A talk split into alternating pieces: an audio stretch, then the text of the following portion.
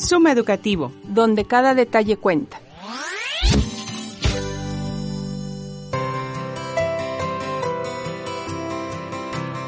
Para comprender mejor nuestra realidad y ser mejores en lo individual y en lo social, hay un concepto clave, la educación. En Suma Educativo cada semana te acercaremos a temas de valor y de interés, tales como la educación familiar, la formación humana, así como a propuestas educativas innovadoras. Con nosotros, Cecilia Salas y María Patiño. Acompáñanos a hacer Zoom.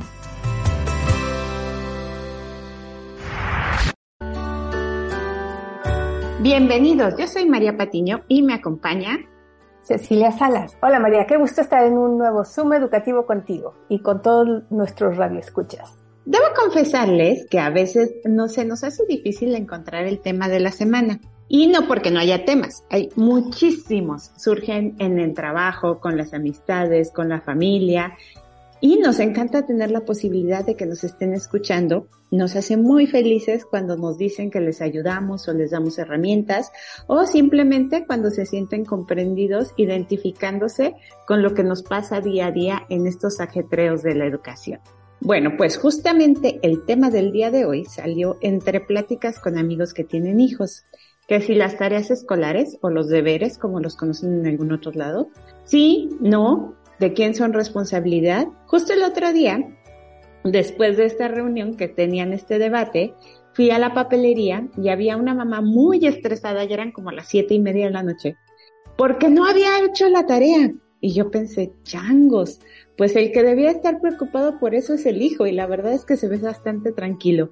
Yo no lo he vivido desde casa porque no soy madre, Cecilia sí, así que ella tiene ambas perspectivas, desde su visión como directora académica y lo que le tocó vivir en casa como mamá. Yo creo que podríamos pensar que es algo tan rutinario que se vuelve poco trascendental porque al final se vuelve parte del día a día de una familia y puede ser un tiempo muy agradable en el que incluso se comparta y se aprenda en familia, pero también puede ser un verdadero suplicio y un caos familiar. Todo depende de definir bien los roles de cada uno, tener clarísimo el objetivo de las tareas, fungir como herramienta para que los hijos creen hábitos de estudio. ¿Tú cómo ves el tema, Cecilia? Ay, María, pues vaya tema polémico que hemos elegido en esta ocasión. Todas quienes somos mamás, nos ha tocado tardes caóticas, tardes tranquilas, tardes que disfrutamos hacer y ver cómo hacen nuestros hijos la tarea y tardes que de verdad estamos así como la señora que viste en la papelería o peor. ¿Por qué? Porque por realmente este tema de las tareas de verdad es todo un tema y esto es mucho de parte de ambas, bueno, es como de un, un triduo, ¿no? O sea, es tanto del maestro como del niño, del hijo, como de la mamá o el papá, ¿no? Y ya lo vamos a ir viendo. Y bueno, la verdad es que en estos tiempos hay todo un debate pedagógico en pro y en contra de las tareas. Si son necesarias, si no son necesarias, qué tanto son necesarias y qué tanto no lo son. Pero en lo personal, tanto en la experiencia profesional como en la personal, sí estoy convencida que las tareas tienen mucho que aportar al estudiante en formación, desde sus primeros años hasta sus últimos años, ¿no? Esto que nos comentas de la formación de hábitos, de desarrollar el aprendizaje autónomo, inclusive pues la lectura de comprensión y bueno, pues que vaya aplicando técnicas de estudio, que vaya haciéndose hábitos de disciplina, inclusive que aprenda a estudiar el mismo. Todo esto, todo esto son valores muy importantes que se van logrando si las tareas son adecuadas. Pero pues para que se logre esto, todo es lo que te digo, tiene que ir como caminando armónicamente, ¿no? Pero quien realmente lleva la batuta de esto, pues es el maestro, ¿no? El maestro debe planear muy bien, diseñar muy bien de acuerdo a las edades de los alumnos para que realmente cumplan su fin porque tantito que, que las dejemos un poco más, eh, más difíciles o más fáciles o muy extensas o muy cortas, qué sé yo. O sea, todo esto es lo que va desquiciando un poquito la dinámica familiar, ¿no? Inclusive la dinámica de, de los niños. Y ya no digamos cuando tenemos no solo uno o dos hijos, sino tres, cuatro, cinco. Bueno, pues el tema se va poniendo más divertido cada vez, ¿no? Pero bueno, aquí lo importante es ir viendo con este programa que queremos realizar el día de hoy, pues algunos tips que nos, nos puedan ayudar como profesores a ir reflexionando sobre qué tipo de tareas dejamos, cómo las dejamos y si realmente eso que vamos a dejar es y ayuda pues a esos beneficios que estamos platicándoles María y yo, ¿no? A la, forma, a la formación de hábitos, al aprendizaje autónomo. Solo así, solo así, cuando un papá ve que el hijo puede hacer la tarea, que la disfruta de alguna manera, que te la enseña y dice, mira papá, eh, lo que me dejaron hoy de tarea y lo ve así como, wow, qué padre, pues entonces es cuando el papá dice, híjole, qué bien, qué bien que estén reforzando de esta manera lo que vio mi hijo en la mañana de otra manera, pues sí se convierte un poquito en caos, ¿no? Y bueno, también cada quien conoce a sus hijos, ¿verdad? Hay quienes tenemos hijos que les gusta esto de el trabajo más más de escritorio y hay quienes les gusta más el trabajo o más divertido en el parque, ¿no? de otra manera. La primera reflexión que pudiéramos hacer respecto a las tareas para ir viendo si son necesarias o no y yo como maestro debo dejarlas sí o no es ¿Para qué los maestros dejamos tarea? Y bueno, pues algunos de los puntos que tenemos que reflexionar como profesores cuando dejamos una tarea es pues para que repasen y practiquen lo aprendido en clase en la mañana.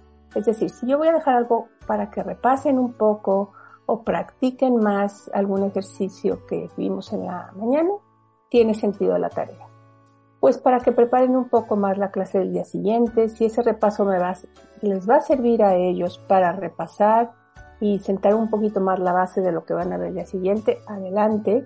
Si también aprenden a utilizar los recursos a su disposición, pues como una biblioteca virtual o una biblioteca real, los materiales de referencia, los sitios de internet para buscar información de algún tema, pues eso también va a ser de gran ayuda si lo incluimos en alguna tarea, para que exploren más a fondo lo que vimos en, el tiempo de clase. A veces el tiempo de clase es muy limitado y no nos permite, pues ahora sí que abarcar más contenido o más materiales sobre el tema. Ejemplo, a lo mejor estamos viendo los ecosistemas y queríamos pasarles todo un documental sobre la tundra, por decir. Y entonces les decimos, bueno, pues pueden seguirlo viendo en tal sitio y el niño puede verlo en la tarde en su casa o el jovencito, ¿no?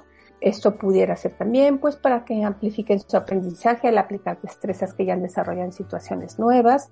Esto es cuando nosotros en la tarea les dejamos nuevos problemas, nuevos retos, nuevas situaciones, que eso que vieron en la mañana lo pueden aplicar en la tarde. Y bueno, les digo, son M mil para qué o por qué, ¿no? Pueden ayudar a los alumnos a desarrollar buenos hábitos de estudio, a trabajarlos independientemente. Es decir, a lo mejor en la mañana el aprendizaje fue muy guiado, sobre todo para los niños más pequeños. Y en la tarde ya el que el chiquito se, se enfrente él solo a leer un párrafo o a hacer ciertas operaciones o a contestar un cuestionario. Eso también le ayuda a ir creciendo en autoconfianza, en saber que él puede investigar y que no todo lo tiene que preguntar a, su profesor o a su profesora. Y también, bueno, pues le ayuda a tener un sentido de disciplina interna y responsabilidad. Es decir, si él sabe que hay un tiempo asignado para sus tareas en la tarde, que su familia ha asignado cierta disciplina, cierta orden en, en las actividades en la tarde, pues él sabe que hay un tiempo asignado y en ese tiempo él se tiene que sentar un ratito a hacer este, este tipo de actividades que le van a servir y reforzando con esa tarea en concreto. Un punto súper importante y creo que es muy, muy discutido ahora que decías de, de las discusiones pedagógicas es de qué manera ayuda la tarea a que los niños aprendan. El primer punto, creo que todos lo tenemos clarísimo, ayuda a repasar el contenido, es decir, a clarificar, ampliar y cuando mandamos ya un repaso, no sé, por ejemplo, hablando de matemáticas o de temas de gramática, eh, es muy útil este tiempo en que el niño está él solo y está trabajando por sí mismo ese contenido. Cuando no, cuando es posible no tener otros distractores, bueno, pues buenísimo. Esto mismo le permite al niño o al joven comprobar que va aprendiendo y este es un sentido de satisfacción que va aprendiendo desde muy pequeño. Cuando logra hacer las cosas, cuando ve que ha aprendido algo y que es capaz de realizarlo por sí mismo, bueno, pues esto es una gran ganancia en autonomía. También cuando dejamos algún tipo de actividad que desarrolla la imaginación y la creatividad y lo hace por él mismo es, es, este punto donde nos decía Cecilia que llegan y se emocionan y pueden llegar a la escuela a compartirlo felices, creo que es también un punto de gran ganancia. Y cuando exploran los contenidos que, por los que tienen cierto interés. Por ejemplo, hace, rato decía Cecilia, el video de la tundra. No, no tienen idea cómo los niños y los jóvenes también, hay algunos contenidos que los tienen de verdad muy, muy, muy interesados y que ya en clase no es posible dar más. Bueno, pues es momento en la tarea y es importantísimo generar estos espacios para que vayan creciendo en contenidos y en conocimientos. Así es, María. Y luego viene la pregunta del millón. ¿Cuánta tarea es la adecuada? ¿Cuánto tiempo tiene que haber de tarea en la tarde? Bueno, ya sabes, ¿verdad? Este siempre ha sido como uno de los temas más polémicos. Y pues mire, no hay receta secreta, ¿no? La verdad es que es un tema muy importante que sí debe de tomarse con mucha seriedad el que el momento que un profesor o un equipo de profesores de grado dejan tarea diario de manera cotidiana de lunes a viernes o de lunes a jueves, según cómo esté organizada la escuela, sobre todo cuando son educación básica, por lo general es de lunes a jueves, se deja el viernes como ya para actividades de lectura de recreación o de repaso de a lo mejor de algunos contenidos más mm, como tareas más personalizadas para pues para niños que tienen algunas dificultades de aprendizaje y demás, ¿no? Pero, pero el tiempo de las tareas sí es toda una responsabilidad, como les comentaba en el equipo de grado, porque de acuerdo a la edad de, el niño, del jovencito, del adolescente o del adulto, pues tienen que ser tareas que realmente cubran todos los, digamos, los requerimientos que les hemos estado platicando anteriormente, pero a la vez no sean excesivas. O sea, la verdad es que tienen que ser, deben ser tareas significativas, deben ser tiempos realmente que les den tiempo, valga la redundancia, a los niños, a los jóvenes y a los adultos de hacer otro tipo de actividades. Ellos tienen también que comer, que descansar, que relajarse, que hacer, pues a lo mejor ir a alguna actividad extraescolar, de cultura, de deportes.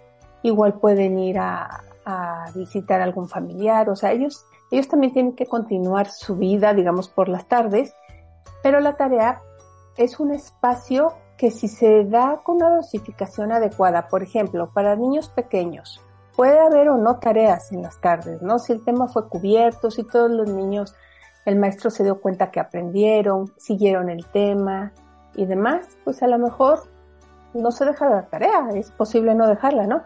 Pero si es necesario, pues a lo mejor para grados inferiores el tiempo debe ser pues más corto, obviamente, ¿no? No me gustaría hablar de, de un tiempo en concreto, porque van a decir, usted dijo que tanto tiempo, ¿verdad? Pero bueno, para los más pequeños, a lo mejor primaria menor, pues sí puede ser tiempos más cortos, más reducidos, que pueden ir entre los 10 y no sé, media hora máximo, y ya para la primaria mayor ya puede ir elevándose paulatinamente el tiempo, pero no pasar nunca de, de, una hora en término promedio. En los grados ya de, digamos, de secundaria, de bachillerato, de educación superior, bueno, pues cada profesor, como ya son varios los profesores que intervienen en el grado, las tareas colaborativas pues pueden funcionar muy bien. Es decir, este, la modalidad ahora que tenemos en las prácticas pedagógicas actuales es por proyectos. Entonces también se pueden dejar tareas por proyectos, si lo queremos ver así. Y entonces el alumno al momento de estar haciendo la tarea del proyecto está haciendo las tareas de diferentes asignaturas. Entonces esto también puede ayudar muchísimo a que el alumno, bueno, pues vaya reforzando los contenidos o los temas de las diferentes asignaturas a través de la realización de su parte o la parte en colaborativo del proyecto. Ya en nivel universidad, la verdad es que los alumnos deben de saber ya gestionar su tiempo, sus proyectos, sus capacidades Y aunque es muy frecuente que un fin de semana antes estén todos agobiados porque tienen que hacer las entregas de fin de semestre, lo mejor, lo mejor que les podemos dejar los maestros siempre es desde las edades tempranas y no desistir. Yo creo que esta sí es un, que todos les, ayudemos a llevar una agenda, les enseñemos a gestionar los horarios para que ellos lo vayan viendo como algo cotidiano. Y entonces ellos mismos desde chicos, ya sea con la ayuda de sus papás y con la ayuda y la dirección de los profesores, pues ellos van ordenando su horario para que no les pase en, la universidad o en posgrado que estén ahorcados de trabajo los últimos días, ¿no? Entonces, bueno, pues esto de, cuánta tarea es la adecuada, la adecuada es la cantidad de tarea que tú requieras como profesor para reforzar el tema y que esté preparado el alumno para el siguiente día y que realmente haya logrado todos esos beneficios como el autoaprendizaje, que haya comprendido más el tema, pero más que nada es que el alumno pueda estar como en condiciones de haber disfrutado lo que hizo en la tarde por sí mismo, no porque el papá estuvo encima de él y ya es la tarea y por favor y mira y no le estás entendiendo, no, no debe entender, por eso tiene que estar a la edad de los alumnos. También otro también otro beneficio muy bueno que trae el, el ir haciendo la tarea de manera paulatina es que los alumnos al tener ya ese hábito, luego pueden preparar cuando están ya en, cortes, digamos, de nivel, como cuando van a pasar a un bachillerato, del bachillerato a la universidad, de la universidad al posgrado, pueden preparar esas pruebas estandarizadas con mucha más facilidad porque ya tienen el hábito de sentarse a estudiar por ellos mismos. Me gustaría retomar ¿Qué debo hacer yo como profesor en cuanto a las tareas? Bueno, pues yo se los he dicho un montonal de veces. Todo empieza por un buen trabajo de planeación. Antes de construir la casa tenemos que hacer bien los planos. Bueno, pues nosotros como profesores, antes de hacer cualquier cosa, antes de pararnos frente a un grupo, tenemos que hacer una buena planeación. ¿Cuál es mi contenido? ¿Cómo lo voy a evaluar? Sí, desde un primer momento. ¿Cuáles son mis actividades en clases y qué voy a dejar de tarea? Una vez que tenemos esto muy claro y ya proyectado por tema, por parcial, por bloque, por unidad, por trimestre, por bimestre, como sea que esté organizado el sistema escolar de tu país, pero que tengas muy claro desde el inicio qué quieres de ese contenido, a dónde vas a llevar a tus estudiantes y cómo vas a llegar ahí. La tarea de ninguna manera no puede ser reemplazo de la clase que no tuviste, tampoco puede ser el sustituto de los ejercicios que no terminaste en clase, tampoco puede ser la venganza por haberse portado mal. Y si algo de esto te pasa, debes replantearte lo que está ocurriendo en tu clase y tomar medidas para redireccionarla. Las tareas escolares deben estar planteadas desde el arranque del tema, igual que tienes planteado las actividades a trabajar en clase porque todo va vinculado. Para los profesores de secundaria, bachillerato y universidad, un método muy eficiente que les recomiendo muchísimo es el Flip Class. Con esta metodología tendrás una integración total de lo que mandas a casa con lo que trabajas en el salón con el proyecto final. Un tema muy importante son las tareas diferenciadas. Los profesores debemos conocer muy bien a nuestros estudiantes y dejarles las tareas adecuadas a los alumnos regulares, a los alumnos destacados y a los alumnos que necesitan un refuerzo en el tema. Las tareas son parte de la actividad escolar regular, no son premios ni son castigos. Por eso es que deben estar muy bien planteadas, estructuradas y ser ágiles. Deben ser ejercicios o acciones que los alumnos puedan realizar sin necesidad de un adulto. Por supuesto, el adulto puede estar ahí a disposición por alguna duda, pero en general debe poderlas realizar él solo. Otra cuestión a tomar en cuenta es un asunto de ética profesional. Si dejo una tarea, la reviso. Esos ejercicios deben ser útiles para verificar el avance de mis alumnos y su capacidad de resolución. Debemos regresar los trabajos con una retroalimentación. Es por eso que es muy importante que lo planeemos muy bien a ver, un ejemplo, si voy a dejar un ensayo de 50 páginas, debo ser consciente que lo voy a multiplicar por la cantidad de alumnos que tengo y el tiempo que tendré para leerlos, para revisarlos, para corroborar la información y para retroalimentar cada uno de esos trabajos y cada uno de esos alumnos. Y bueno, ahorita ya María nos estuvo platicando qué debo hacer como profesor, pero ¿y el papel de los papás? A ver, aquí, los papás, ¿qué papel jugamos? Pues algo muy importante, ¿no? Lo primero es ayudar a nuestro hijo, cuando es pequeño, a hacer la rutina, el hábito, pequeño y adolescente, o sea, hay que estar ahí, ahí ayudándole a, a ahorita es la hora de la tarea y no estar moviendo horarios. Eso les va a dar mucho orden, orden mental y orden físico. Tenerles un espacio en la casa para que hagan la tarea, buena iluminación, buena ventilación y sin distractores. Quitar, bueno, pues todo lo que son los dispositivos electrónicos si no son necesarios, pues para que ellos se concentren y puedan hacer su tarea. Otro que es muy importante es estar al pendiente de pues las tareas, obviamente, ¿no? De lo que manda el colegio. Y eso es a través de los medios con los que cuenta el colegio para enviarte las tareas a ti como papá para estarte informando. Casi siempre hay un boletín o en la agenda los alumnos las apuntan o en los cuadernos. Los que tienen plataformas digitales, pues estas escuelas mandan las tareas por estas plataformas, hay que consultarlas. También una modalidad este, de nuestros tiempos son los chats, este, del colegio. Entonces ahí también a través de los chats puedes ir checando, bueno, las tareas de, de tus hijos. Todos estos medios con los que cuenta el colegio, cuando tus hijos son pequeños, hay que revisarlos y hay que acompañarlos a nuestros hijos a revisarlos. Es decir, que ellos abran su agenda y tú estés ahí o abras los medios digitales y también ellos estén ahí. Ya cuando son mayores, hay que decirles, ya checaste la tarea, ya revisaste que tienes de tarea, bueno, pues hay que hacer la tarea, ¿no? Entonces ahí ya nada más nos convertimos con los jovencitos en acompañantes y en facilitadores y bueno, ya con los grandes pues ya es responsabilidad ahora sí personal de ellos el sentarse y checar sus tareas. Bueno, pues vámonos a la ráfaga musical. Estuve a punto de poner algo de ska, medio punquetón, medio rockerón, se los dejo para otro programa. El día de hoy vamos a chiquear a Cecilia, vamos a poner algo poperito, buena ondita, que seguro les recordará a más de alguno aquellas fiestas noventeras. Please don't go con W. Please don't go, please don't go, please don't go, please don't go, please don't go, please don't go, please don't go. Babe, I love you so. I, I want you to know that I'm gonna miss your love the minute you walk out that door. Please don't go Please don't go.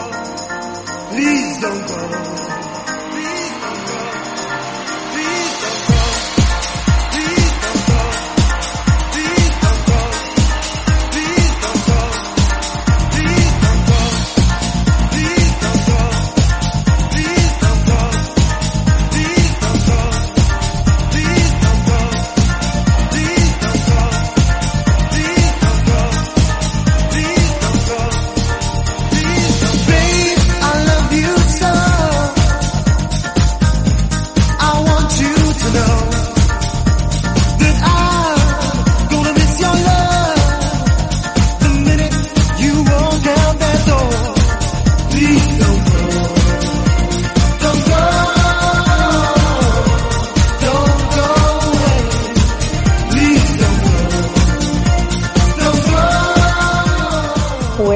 Muchísimas gracias por el chiqueo, María. Vas a ver, te voy a conseguir una muy buena ráfaga punquetera para la próxima.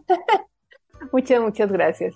Bueno, algunas conclusiones de este programa sobre los beneficios de las tareas. Yo podría decirle a los profesores cuatro consideraciones a tomar en cuenta. Una, que siempre que dejes tarea, como bien nos dice María, sean lógicas de acuerdo a la edad de los alumnos, interesantes y significativas, accesibles, es decir, que las pueden resolver ellos mismos, y en lo preferente interdisciplinarias, cuando varias materias pueden apoyar a un mismo proyecto, pues que sean coordinadas por el equipo de profesores de grado correspondiente para que todas apunten al momento de resolución del proyecto o del problema o del caso que estén haciendo, se resuelvan varias tareas en una misma, ¿no?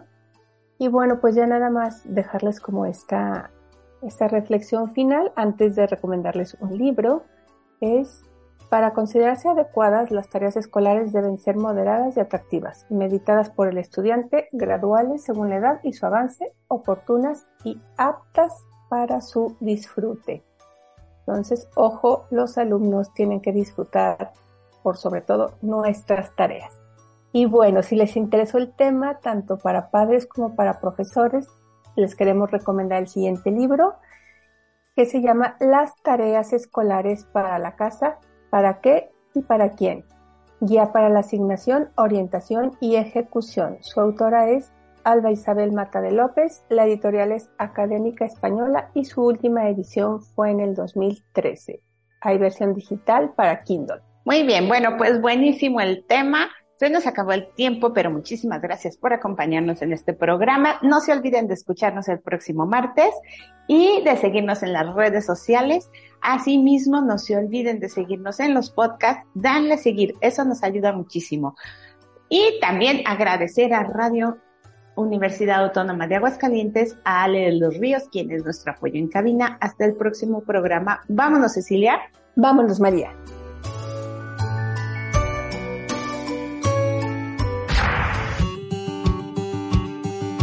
Los esperamos en la próxima emisión con más temas interesantes para seguir haciendo Suma Educativo, donde cada detalle cuenta.